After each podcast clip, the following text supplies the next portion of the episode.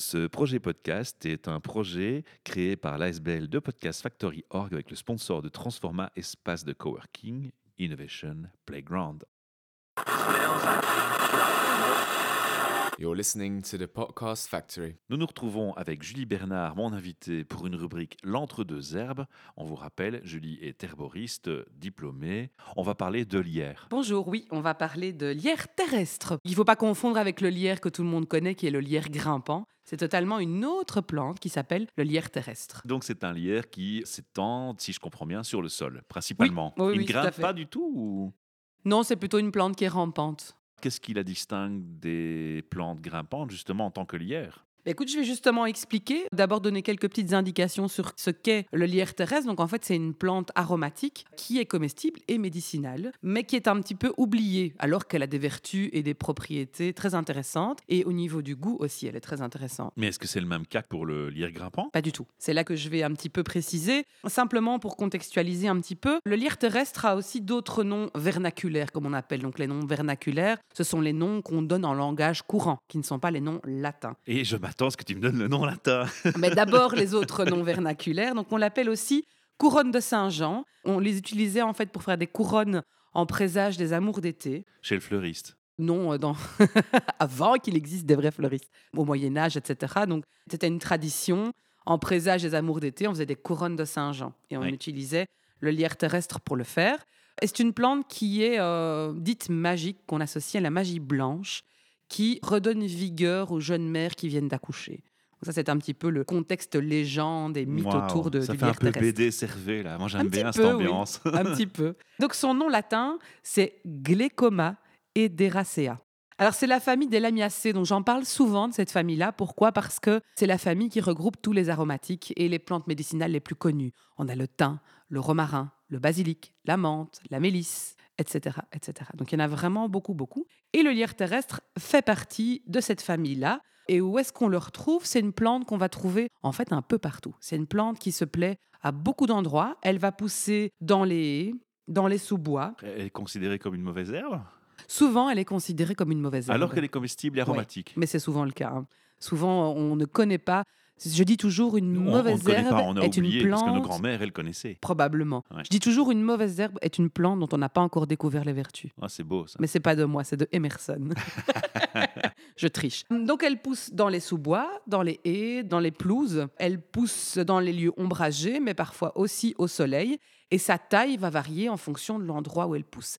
Elle sera souvent avec des tiges plus longues et des feuilles plus grandes à l'ombre, et des feuilles plus petites et plus serrées au soleil. Donc là, c'est la petite nuance qu'on peut avoir dans la taille de la plante. Une plante qu'on peut utiliser comme couvre-sol parce qu'elle a un côté un peu envahissant. On a tendance à la prendre pour une plante invasive alors qu'elle ne l'est pas, puisque le propre des plantes invasives, c'est que ce sont des plantes qui étouffent les autres et qui ne servent pas à grand-chose quelque part. Donc il faut éradiquer. Ici, le lierre terrestre n'est pas invasif dans ce sens-là, mais il est plutôt envahissant. Donc il a tendance à bien s'étaler aux endroits où il se plaît. Il a une odeur assez typique.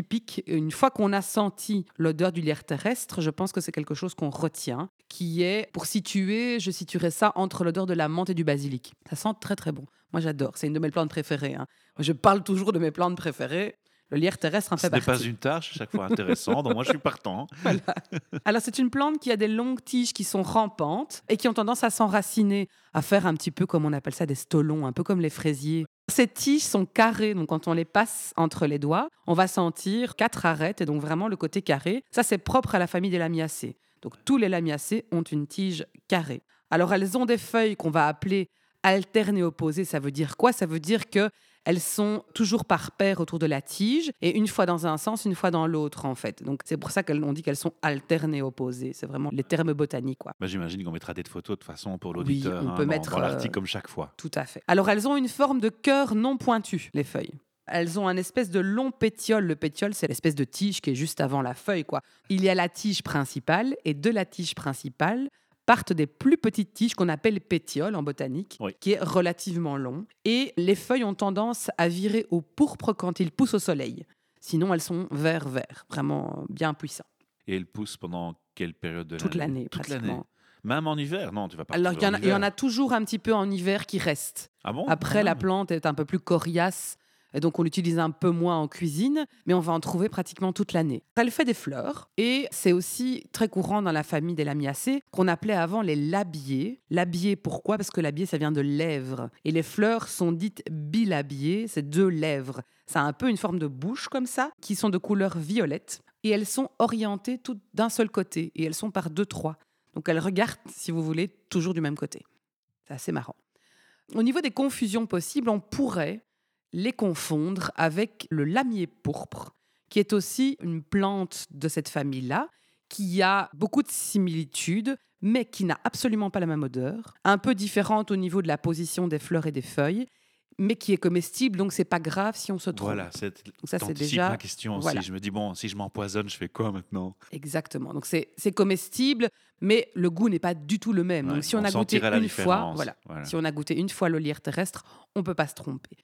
On pourrait aussi la confondre avec la véronique, qui est une autre plante qui a des petites fleurs mauves et qui pousse à peu près en même temps, mais qui ne lui ressemble pas tellement que ça, mais qui est comestible aussi. Donc de Donc, nouveau, de nouveau, pas de ouf, danger. Pas de souci. Et on pourrait aussi confondre avec la ficaire, quand c'est pas encore en fleurs. Mais la ficaire fait des fleurs jaunes, donc là, euh, pas de souci. Et elle est comestible, sauf si au moment de la récolte, elle est exposée à la lumière, où là, il y a une réaction chimique qui se fait dans la plante. Mais vraiment, quand on a vu une première fois le lierre terrestre, on ne pourrait pas confondre. C'est vraiment quand on ne connaît pas. Alors au niveau médicinal, c'est une plante qui a été utilisée pendant, euh, je dirais, des centaines d'années, principalement comme antitussive. Donc on la mettait dans des sirops contre les toux grasses et contre les bronches encombrées. C'est un expectorant qui va aider à reconstituer la muqueuse au niveau ORL.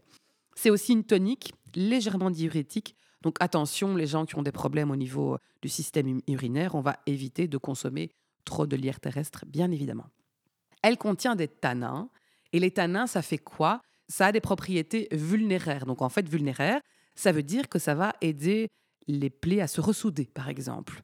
Donc c'est vraiment ce côté astringent avec les tanins qui va resserrer. Astringent, c'est qui resserre quelque part. C'est une plante qu'on dit adaptogène. Ça veut dire quoi? Ça veut dire qu'elle est régulatrice de la plupart des fonctions de l'organisme.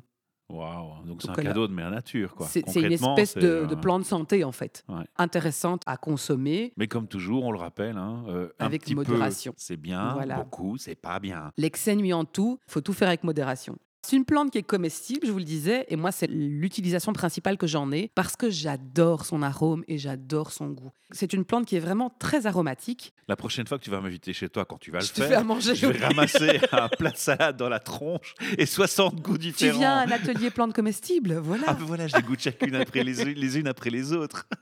Alors au niveau de la saveur, à peu près comme l'odeur, on va se situer entre la menthe et le basilic. Donc c'est vraiment très intéressant parce que c'est une saveur qui va vraiment se marier très bien au salé comme au sucré. Et donc je peux l'utiliser sur mon barbecue. Sur ton barbecue, moi je mets ça euh, dans des salades, je fais, je cisèle en petits Tu morceaux. vois, je l'ai bien visé le saladier de salade. Ah oui, non, vraiment. Par exemple, moi, moi, ma salade de printemps, il y a de la menthe, il y a du- lierre terrestre, il y a toutes ces plantes là-dedans, en petits morceaux. Ça, ça rajoute vraiment beaucoup de saveur dans un plat. Et alors, moi, ce que j'adore faire, et mes enfants kiffent à mort, On leur fait signe, un petit coucou. hein. c'est l'utiliser dans toutes mes pâtes sucrées. Une pâte à crêpes, une pâte à cake, une pâte à biscuit. Je la coupe en petits morceaux et je l'incorpore dans ma pâte Mais avant la cuisson. ou fraîche Fraîche. Ah ouais. J'en ai toujours dans mon jardin et je vais l'accueillir au moment de l'incorporer à la pâte. Alors c'est vrai que la Il cuisson, faut bien la laver, il y a des risques de parasites. Comme ça dépend un petit peu où, tu l'as récolté. quoi. Moi, dans mon jardin, je sais qu'il y a peu de risques parce que c'est un jardin qui est très fermé, pas accessible aux bêtes extérieures, etc. Donc j'ai peu de risques chez moi. Maintenant, si vous la récoltez en extérieur, oui, il vaut mieux la laver euh, une première fois.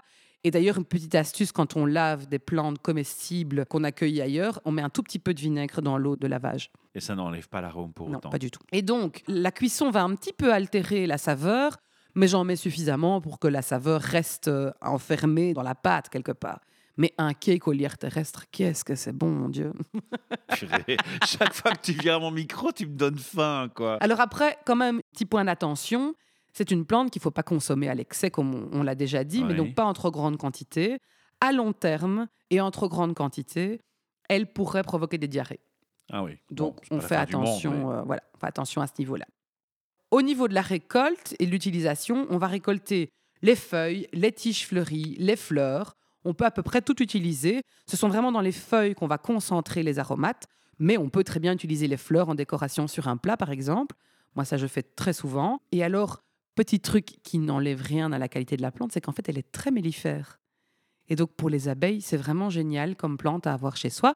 D'autant plus qu'elle va durer toute la saison, fleurir à différents moments. Et donc, très chouette euh, pour les abeilles. Pas mal. Quelques petits tips en cuisine, parce que, ben voilà. Ah oui, c'est ton dada, la cuisine avec les plantes. On a compris ça. Donc, je disais ciselé dans une salade, sur une tomate mozza à la place ou en complément du basilic. C'est top, vraiment top. Dans les pâtes sucrées, cake, crêpes, biscuits, etc. Comme aromate dans tous les plats, mais oh, alors du coup, on essaye de la mettre après la cuisson pour limiter la perte en arôme. Dans un fromage de chèvre, c'est super bon. Mmh. Mélanger un petit peu euh, fromage de chèvre, un peu de lierre terrestre, un peu de sel, un peu de poivre, juste sur une tartine beurrée. Oh, délicieux. Et alors moi, je fais un sirop aussi, mais pas un sirop médicinal, un sirop aromatique, pour mettre simplement avec de l'eau plate ou de l'eau pétillante, à la place de la grenadine, par exemple, ou à la place d'un sirop de violette. J'ai l'impression que ça irait bien avec ma fête à gratiner au four. Hum, délicieux. Ouais, hein. non, c'est toi qui vas me donner faim. On devrait faire des podcasts de cuisine à un moment donné, je pense. Voilà, ben, je crois que j'ai fait un peu le tour de la plante, mais bon, vous l'aurez compris, j'aime beaucoup cette plante. Et c'est une plante que j'ai implantée partout où elle ne l'était pas, là où j'ai habité. Alors la question peut paraître stupide, tu vas me regarder avec deux grands yeux surpris, mais tu parles souvent dans la présentation de plantes ou de produits de la conservation. Or ici, la réponse, c'est, je la vois déjà venir, ben oui, mais en a toute l'année. Sauf que peut-être qu'à un moment donné, on peut déménager vers un endroit où on n'a pas de jardin, pas d'espace vert, et qu'on peut se dire, je vais en faire une petite conservation de côté pour le futur. Ça se conserve? Alors, c'est une plante qui est fragile aux différents modes de conservation. Donc, on va pas trop la faire sécher parce qu'elle perd beaucoup de ses qualités et de son, de son côté aromatique. En Donc, tisane, elle fera rien du tout, quoi. Elle peut être utile, si, elle peut faire partie de la composition d'une tisane, mais elle va quand même perdre pas mal de principes actifs avec le séchage. La congélation va être trop forte pour la plante, donc c'est un petit peu comme euh, quand j'ai parlé de, de l'ail des ours. On peut utiliser le même système, c'est-à-dire de ciseler, de mettre dans des bacs à glaçons et de mettre de l'huile ou, ou du beurre, vraiment un corps gras qui va enfermer les molécules aromatiques dans les corps gras. Ça, ça peut être une solution, mais c'est vrai qu'alors si on veut vraiment la conserver, pour du sucré, on va en faire un sirop. Sinon, on prend un petit pot de terre, on met le lierre dedans, et Ouais. c'est encore la meilleure solution. C'est une plante qui prend assez facilement partout et qui se plaît dans beaucoup d'endroits. Bon, j'en ai pas dans mon jardin, j'en trouve dans où? Je t'en apporte la prochaine fois. Oui, mais l'auditeur qui ne te connaît pas et qui a trop de kilomètres à faire, il peut trouver ça où? Mais je pense que dans n'importe quel sous-bois, euh, dans, chez, chez un voisin, il y a vraiment peu d'endroits où je n'en ai pas vu. Ça pousse pratiquement partout. Et il y a personne qui commercialise euh, ce genre de culture Non, qui- parce que c'est compliqué à conserver déjà. Ouais. Et après, si, on peut trouver des planches et des pépiniéristes euh, spécialisés en, plantes médicinales et en plantes euh, comestibles. J'en connais quelques-uns qui ont vraiment des très chouettes Ah, on peut en citer un? Je pense à deux, mais qui sont situés euh, sur la même commune. euh, donc, euh, je, n- voilà, je pense à euh, Cuisine Herboristerie, Oui. qui vend des graines et des plants de légumes, plantes comestibles et plantes médicinales. Oui. C'est super chouette comme endroit. Elle a un super jardin didactique où on Et peut c'est aller où, dans voir. quelle commune? Alors, c'est à Wallin, Voilà, d'accord. donc c'est au centre de la Belgique. Et alors, je pense aussi à quelqu'un d'autre qui se lance assez euh, récemment, mais qui fait de très chouettes choses et qui travaille sur des plantes un peu différentes. C'est le naturaliste Ah oui, qui est aussi à Wallin. Petit clin d'œil à Nicolas, qui fait vraiment des chouettes choses et qui expérimente pas mal de choses au niveau des plants et de la culture des plantes médicinales et comestibles. Bon, ben, le ch- prochain rayon de soleil, moi, je vais pas aller à la côte, je vais aller à Wallin. je vais aller faire du repérage. Je vais beaucoup là à Wallin parce que j'y trouve les, plantes que j'aime bien et puis j'aime bien faire plaisir à mes collègues euh, Et puis, tu as le sourire de Nicolas. Euh, de Nicolas et Sabine chez Cuisine Herboristerie euh, qui sont vraiment euh, deux chouettes personnes et qui travaillent avec cœur et c'est Allez, ce on le leur plus fait un petit coucou alors, les amoureux de la nature, merci à vous. Voilà, je pense qu'on a fait le tour du sujet. Alors, on va quand même rappeler à nos auditeurs qui te découvriraient par cet épisode en particulier en termes de podcast et qui auraient été intrigués par le titre et qui viennent d'écouter pour la première fois nos capsules. On rappelle qu'il y a plusieurs capsules existantes Oui. de ta part où tu présentes des plantes et des recettes maison pour faire sa mousse à raser, son dentifrice, son shampoing. On précise que tu mets un avertissement médical qui se retrouve sur notre site Mhm. en invitant à la prudence, tu ne te substitues pas à la médecine. Tout à fait. Et alors, d'un côté pratico-pratique, peux-tu nous rappeler rapidement au micro ce que tu proposes à nos auditeurs dans la vie réelle? Alors moi, je fais beaucoup d'ateliers et de formations pour vous apprendre à vous débrouiller au milieu de tout ça. Donc euh, que ce soit en herboristerie, gémothérapie, aromathérapie, cuisine sauvage, tout ce qui touche un petit peu au zéro déchet. Je fais des ateliers à la fois programmés dans des endroits, mais aussi à la carte. Donc n'hésitez pas à me contacter si vous avez envie de construire un atelier. Je mets beaucoup l'accent sur le côté à la carte pour le moment parce que je trouve ça très intéressant, de coller euh, aux envies et aux besoins de chacun. Et alors, je fais des consultations individuelles. Et donc, il ne faut pas hésiter à aller euh, visiter mon site sur lequel on peut prendre rendez-vous en ligne et on voit tout l'agenda des activités. Et on va d'ailleurs rappeler l'URL, c'est l'entre-deux-herbes.be. .be, tout l'entre simplement. avec un A comme la sorcière. Waouh, ça fait vraiment servir cet épisode, hein, j'adore. On vous retrouve bientôt si vous avez envie de parler d'une initiative positive que vous faites ou mettez en pratique dans votre vie au quotidien pour l'environnement ou la transition. Et si vous avez envie de la partager avec nos auditeurs, sachez que ces podcasts ne sont pas réservés aux rubriques de Julie ou à d'autres personnes qui pourraient venir faire leur rubrique. Les citoyens sont aussi invités. On a mis le projet un peu en pause pendant la pandémie et un peu avant déjà, faute de temps. Mais là, on va le redémarrer et tous les citoyens qui ont des bonnes idées, des trucs astuces pour la transition, soyez les bienvenus à mon micro pour venir les partager. Un petit mail à guest at thepodcastfactory.org et on se rencontre dans un lieu qui sera sympa chez Transforma avec un studio professionnel ou chez vous ou en déplacement. On, on est flexible. À très bientôt. Au revoir. You're listening to the Podcast Factory. Ce projet podcast est un projet créé par l'ASBL de Podcast Factory Org avec le sponsor de Transforma Espace de Coworking Innovation Playground.